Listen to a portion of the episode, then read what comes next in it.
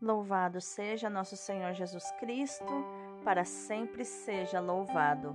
Hoje é segunda-feira, 16 de maio de 2022, quinta semana da Páscoa. São Simão Stock, rogai por nós. A primeira leitura de hoje é Atos dos Apóstolos, capítulo 14, versículos do 5 ao 18. Naqueles dias em Icônio, pagãos e judeus, tendo à frente seus chefes, estavam dispostos a ultrajar e apedrejar Paulo e Barnabé. Ao saberem disso, Paulo e Barnabé fugiram e foram para Listra e Derbe, cidades de Licaônia e seus arredores. Aí começaram a anunciar o evangelho. Em Listra havia um homem paralítico das pernas que era coxo de nascença e nunca fora capaz de andar. Ele escutava o discurso de Paulo, e este, fixando nele o olhar e notando que tinha fé para ser curado, disse em alta voz: Levanta-te direito sobre os teus pés. O homem deu um salto e começou a caminhar.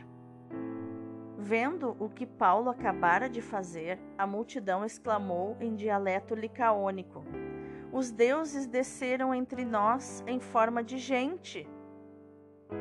Chamavam a Barnabé Júpiter e a Paulo Mercúrio, porque era Paulo quem falava. Os sacerdotes de Júpiter, cujo templo ficava defronte à cidade, levaram à porta touros ornados de grinaldas e queriam, com a multidão, oferecer sacrifícios. Ao saberem disso, os apóstolos Barnabé e Paulo rasgaram as vestes e foram para o meio da multidão, gritando: Homens, que estáis fazendo? Nós também somos homens mortais como vós, e vos estamos anunciando que precisais deixar esses ídolos inúteis para vos converterdes ao Deus vivo, que fez o céu, a terra, o mar e tudo que neles existe. Nas gerações passadas, Deus permitiu que todas as nações seguissem o próprio caminho. No entanto, ele não deixou de dar testemunho de si mesmo através de seus benefícios, mandando do céu chuvas e colheitas, dando alimento e alegrando vossos corações. E assim falando, com muito custo, conseguiram que a multidão desistisse de lhes oferecer um sacrifício. Palavra do Senhor, graças a Deus. O salmo de hoje é o 113b. Não a nós, ó Senhor, não a nós, ao vosso nome, porém, seja glória. Não a nós, ó Senhor, não a nós, ao vosso nome, porém, seja glória porque sois todo amor e verdade. Porque hão de dizer os pagãos: Onde está o seu Deus? Onde está? É nos céus que está o nosso Deus, ele faz tudo aquilo que quer. São os deuses pagãos, ouro e prata, todos eles são obras humanas. Abençoados sejais do Senhor, do Senhor que criou céu e terra. Os céus são os céus do Senhor mas a terra ele deu para os homens. Não a nós, ó Senhor, não a nós, ao vosso nome, porém, seja a glória. O evangelho de hoje é João, capítulo 14, versículos do 21 ao 26. Naquele tempo, disse Jesus a seus discípulos: Quem acolheu os meus mandamentos e os observa, esse me ama. Ora, quem me ama será amado por meu Pai, e eu o amarei e me manifestarei a ele. Judas, não Iscariotes, disse-lhe: Senhor, como se explica que te manifestarás a nós e não ao mundo? Jesus respondeu-lhe: Se alguém me ama, guardará minha palavra, e o meu Pai o amará, e nós viremos e faremos nele a nossa morada. Quem não me ama não guarda minha palavra, e a palavra que escutais não é minha, mas do Pai que me enviou. Isso é o que vos disse enquanto estava convosco, mas o defensor, o Espírito Santo, que o Pai enviará em meu nome, ele vos ensinará tudo e vos recordará tudo o que eu vos tenho dito. Palavra da salvação, glória a vós, Senhor. Que coisa mais linda estes textos da liturgia diária de hoje.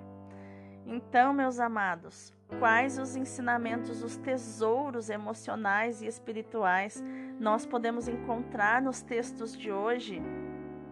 Na primeira leitura, Lucas, no livro dos Atos, narra algumas curas de paralíticos, duas realizadas por Pedro, em Atos 3, 1 e Atos, 2, eh, Atos 9, 32, e uma realizada por Paulo, Atos 14, 8. Já no Evangelho é narrada uma outra cura realizada por Jesus, em Lucas 5, 18. Quer assim mostrar,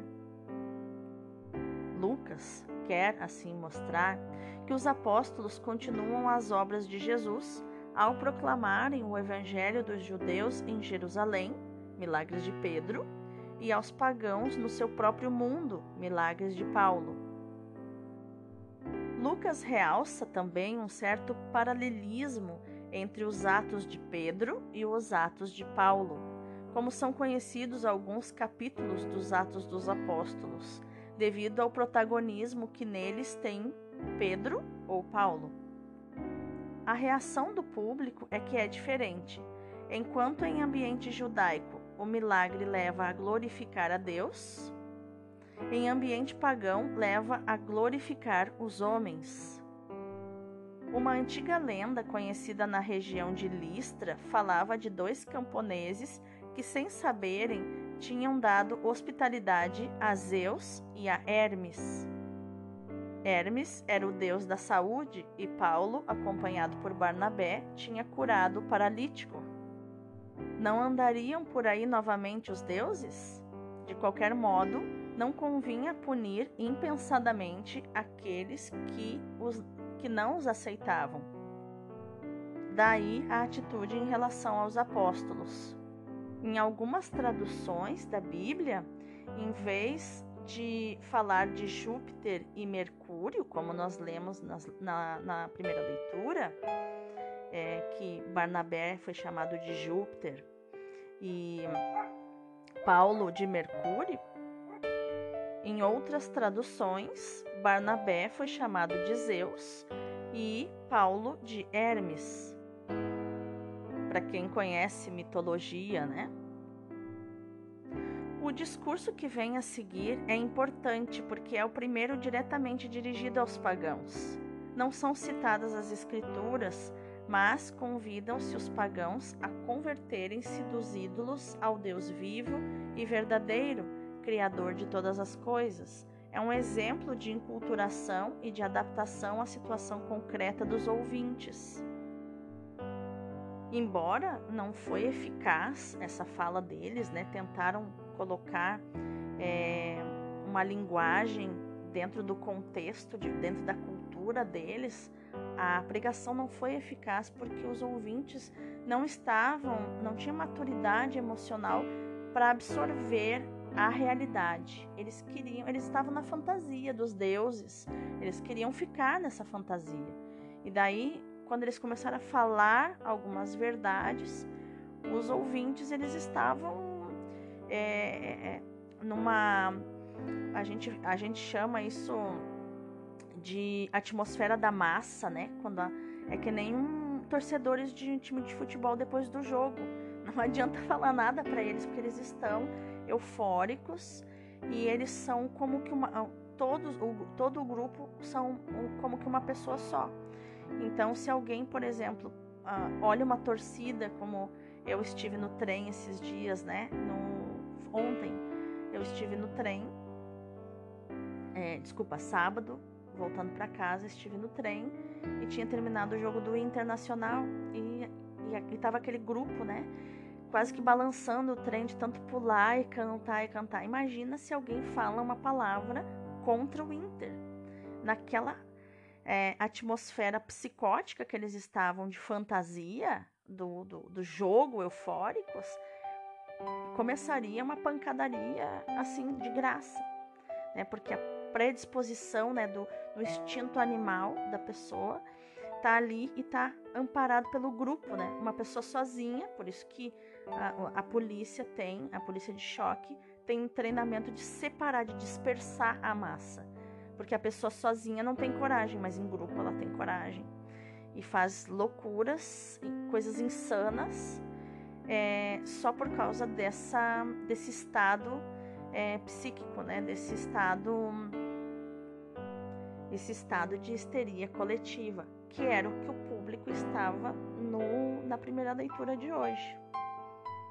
Já no Evangelho, os discípulos de Jesus são amados pelo Pai. Por quê? Porque o amor do Pai por Jesus também atinge os seus discípulos. Por Jesus, os crentes participam no amor do Pai pelo Filho. Jesus é a ponte que liga os filhos, né, as, as pessoas, os, aqueles que creem, se tornam filhos de Deus através da ponte que é Jesus. Jesus tinha prometido manifestar-se aos seus discípulos. Judas, irmão de Tiago, que chamamos de Judas Tadeu, não entendia o modo como Jesus se manifestava. Pensava certamente numa manifestação gloriosa e messiânica diante de todos. Mas, durante o seu ministério terreno, o Mestre tinha tomado uma aparência humilde. Por isso, tinha provocado uma certa indiferença em relação à sua pessoa e mesmo atitudes de recusa. Mas, agora, como dizia o próprio Jesus, esse período tinha terminado, tinha começado a sua glorificação. Por que é que não se manifestava de modo sensacional ao mundo? Jesus aproveita a ocasião para voltar a falar da presença de Deus na vida do crente. Só quem ama é capaz de observar a palavra de Jesus e de acolher a sua manifestação espiritual e também interior.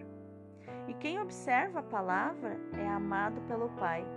Mais ainda, quem ama Jesus recebe a sua presença no seu íntimo, juntamente com a do Pai e a do Espírito Santo. A manifestação de Jesus será espiritual, sem milagres e sem sensacionalismos exteriores. É que a manifestação de Jesus só é possível na obediência e no amor. Por isso é que se manifesta aos crentes e não ao mundo. A perícope termina com a promessa do Espírito que tudo recordará e fará entender. Graças a ele, os crentes poderão aprofundar e interpretar as palavras, a vida e a pessoa de Jesus em todas as dimensões e com todo o alcance para a vida da igreja. Então, cumprindo o primeiro passo da nossa Lexio Divina de hoje, que é o contexto né, das, das leituras, eu convido você a darmos o segundo passo, que é a meditação profunda dos textos de hoje. Barnabé e Paulo continuam a obra de Jesus, anunciam a boa nova e realizam curas prodigiosas. A sua pregação é enculturada. A reação dos ouvintes é diferente. Os judeus glorificam a Deus, os pagãos tentam glorificar os apóstolos. Estes resistem. Sabem que as maravilhas que realizam apenas acontecem pelo poder de Jesus que está com eles. Como seria bom que todos os agentes pastorais tivessem a mesma consciência e reagissem como Barnabé e Paulo, e assim, se todos os pregadores, os missionários, os apóstolos, pessoas que realizam é, a evangelização né, e o apostolado, pensassem assim e honrassem quem realmente tem o poder, que é o Espírito Santo, que realiza o poder através deles. Muitos pseudo-pregadores se apropriam do poder de Deus e recaem em vaidade, soberba, se achando o máximo, até Deus permitir algumas quedas para, enfim, educar os seus missionários, né? Os seus filhos, para que se voltem para a sua soberania. O Evangelho nos leva a meditar no mistério da inabitação da Trindade com um grande sentido de intimidade e de realismo. Nós viremos a Ele e nele faremos morada, diz o Senhor. Estas palavras nos revelam a impensável intimidade que Deus quer ter com os seres humanos. É nessa intimidade que Jesus se revela a nós e nos revela os seus segredos por meio do Espírito Santo, o Mestre da vida espiritual. Em outros tempos, este tema da inabitação era muito caro aos cristãos. Uma vida habitada por Deus é bem diferente de uma vida deserta, sem Deus, encerrada nos estreitos limites humanos. A vida do crente é visitada por Deus. Ele habita no mais íntimo do coração de cada um, no nosso castelo interior, o castelo interior da nossa alma, cujo aposento real, quarto do rei, é o nosso espírito que está no centro da nossa alma. Nos diz Santa Teresa d'Ávila. Deus Trino é, na verdade, o doce hóspede da nossa alma. Como é possível viver distraídos fora de si com um tão grande hóspede na alma? Mas o Evangelho também nos leva ao realismo.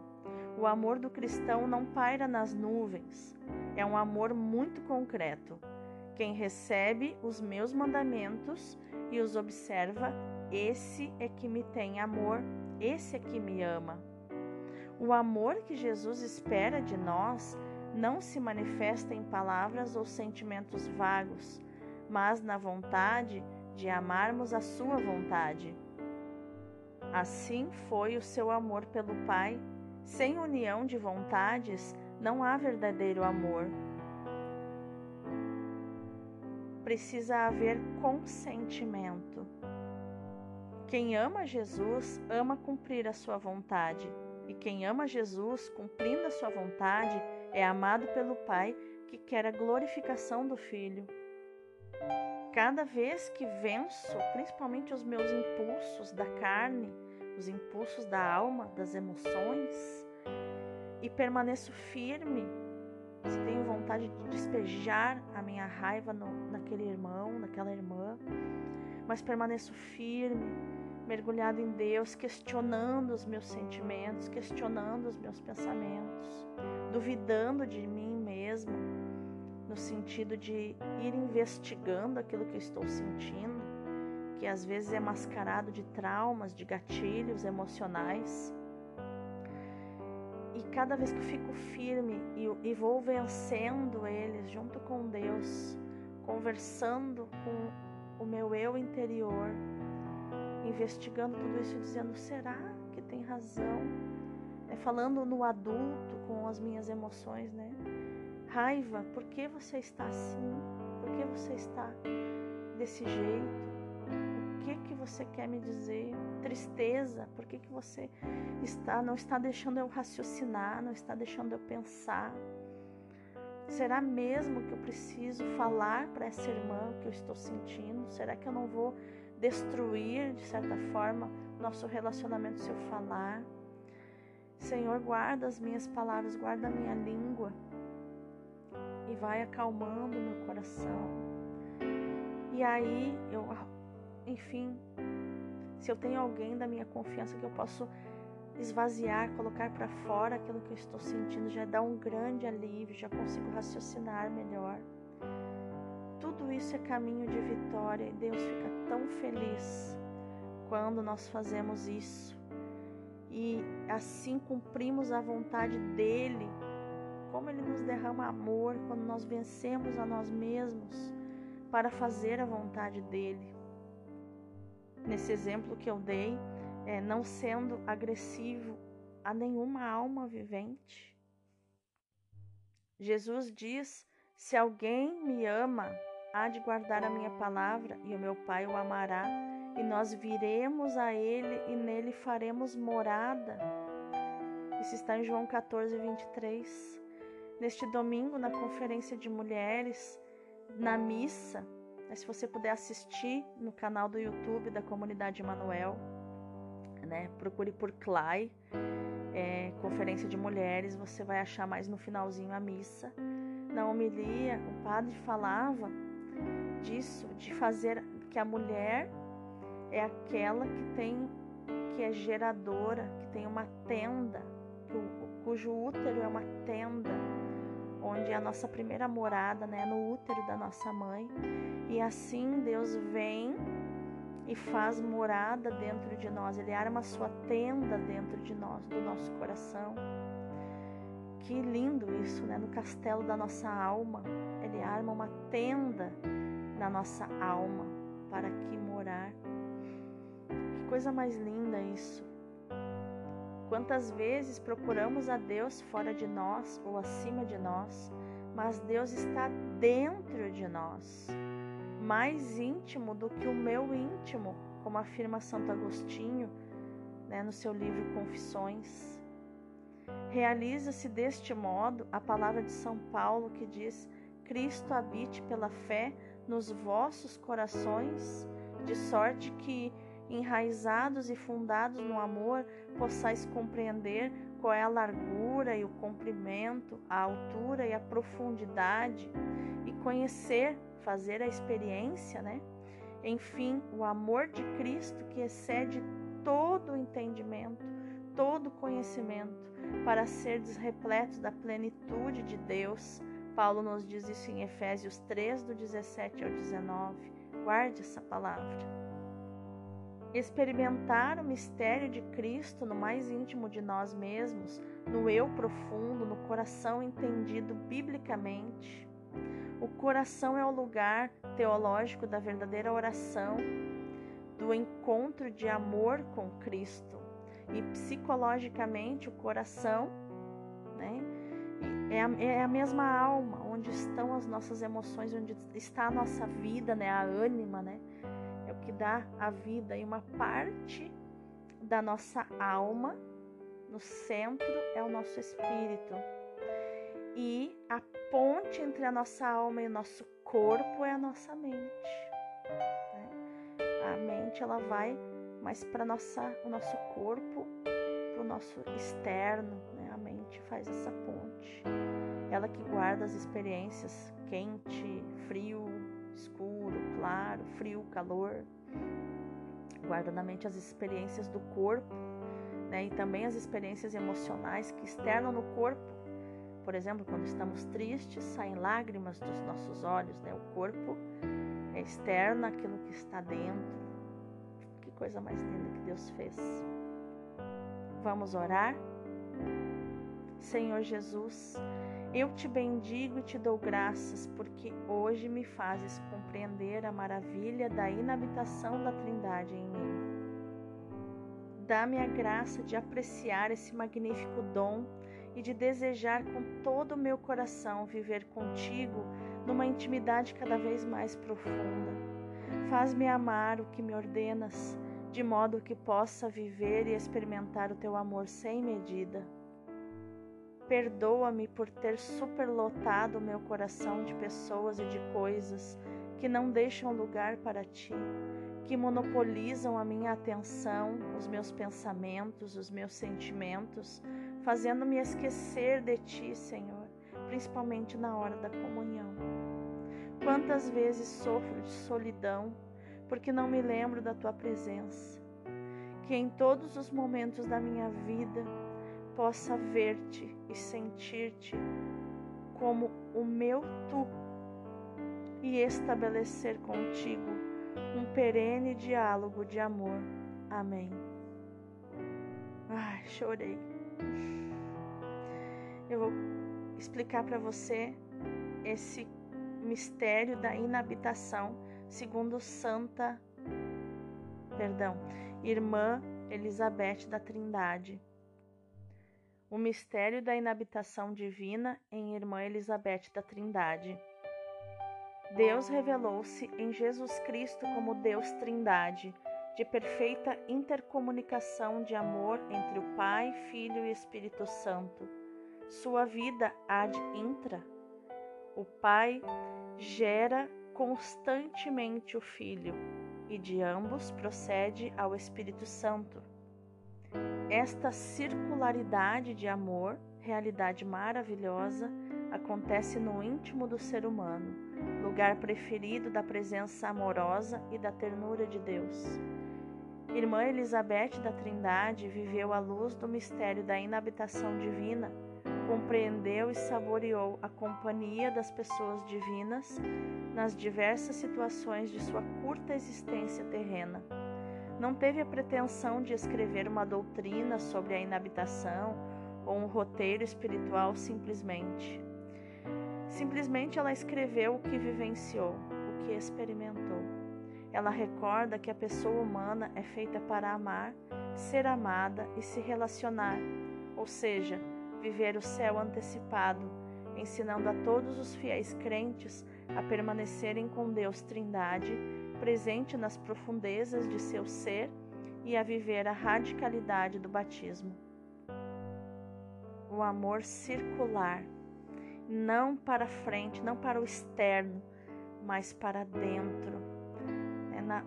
Na, no psiquismo, esse tipo de amor é chamado de amor feminino, porque é o amor de alma, porque ele é como um redemoinho que vai se aprofundando para dentro, em círculos. E quando vem para fora, vem para fora em círculos, em ressonância como quando você joga uma pedrinha na água e ela abre né, em círculos aquela frequência. Agora eu te convido ao terceiro passo da nossa Lexio Divina, que é contemplar tudo isso, né?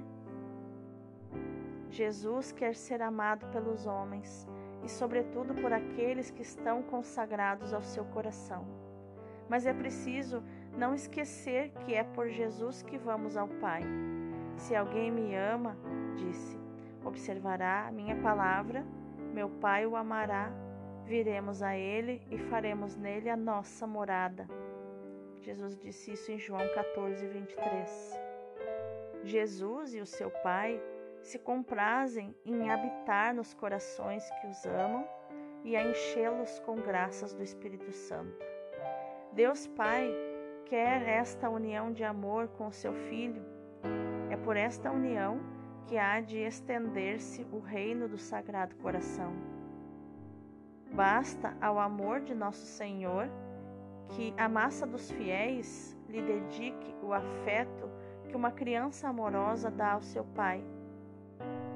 Como aquele videozinho que viralizou na internet da menininha dizendo: Pai, nunca ele diz: Nunca o que, minha filha? Nunca vou deixar de te amar. Nunca, nem um dia, nem um dia. Sabe?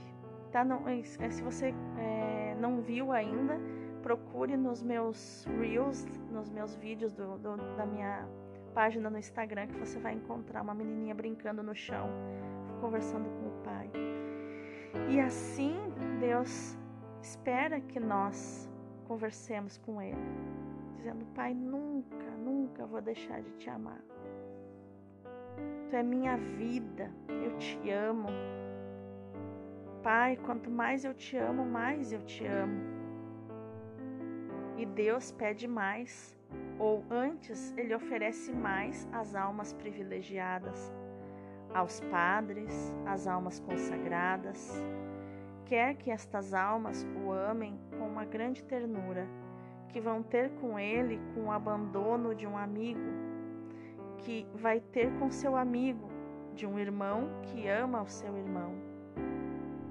Pensar nele uma vez por dia, no momento em que nos dispomos a fazer uma meditação, como a que estamos fazendo aqui, isso pode bastar a salvação e a santificação mas não basta para o seu amor.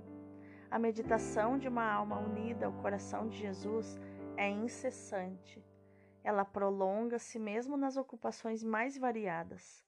Jesus é de tal modo o objeto dos afetos dessa alma que ela se compraz em procurá-lo por toda parte. Encontra-o sempre. Este gênero de meditação não exige uma tensão fatigante do espírito. Aliás, quem ama verdadeiramente não se cansa eh, de pensar no objeto do seu amor. Quem corre alegre não cansa. Quem corre apaixonado, então, nunca cansa. Um sábio persegue a ideia que o preocupa, mesmo no meio do barulho. Um poeta contempla o seu sonho favorito, mesmo no meio das circunstâncias mais diversas. Um amigo pensa no seu amigo ausente, um filho pensa no seu pai, uma esposa pensa no seu esposo. Para os amigos do seu coração, nosso Senhor é o pai, o amigo, o esposo. Devem pensar com seu coração nas circunstâncias da sua vida. As promessas que nosso Senhor fez à devoção do seu coração sagrado devem entender-se neste sentido. É preciso amar no seu coração o coração de um pai, de um amigo, de um irmão, o coração de um Deus que se fez homem para permitir aos homens abordá-lo com os sentimentos humanos e por aquilo que há de melhor nestes sentimentos, os afetos do coração. As almas consagradas ao coração de Jesus devem contrair sem embaraço e sem constrangimento esta união habitual, sempre respeitosa, mas constante e afetuosa com o coração de Jesus. Que a nossa ação no dia de hoje, meu irmão, minha irmã, seja proclamar, meditar e viver esta palavra de João 14, 23, que diz: Viremos a Ele e nele faremos morada. Deus abençoe o teu dia.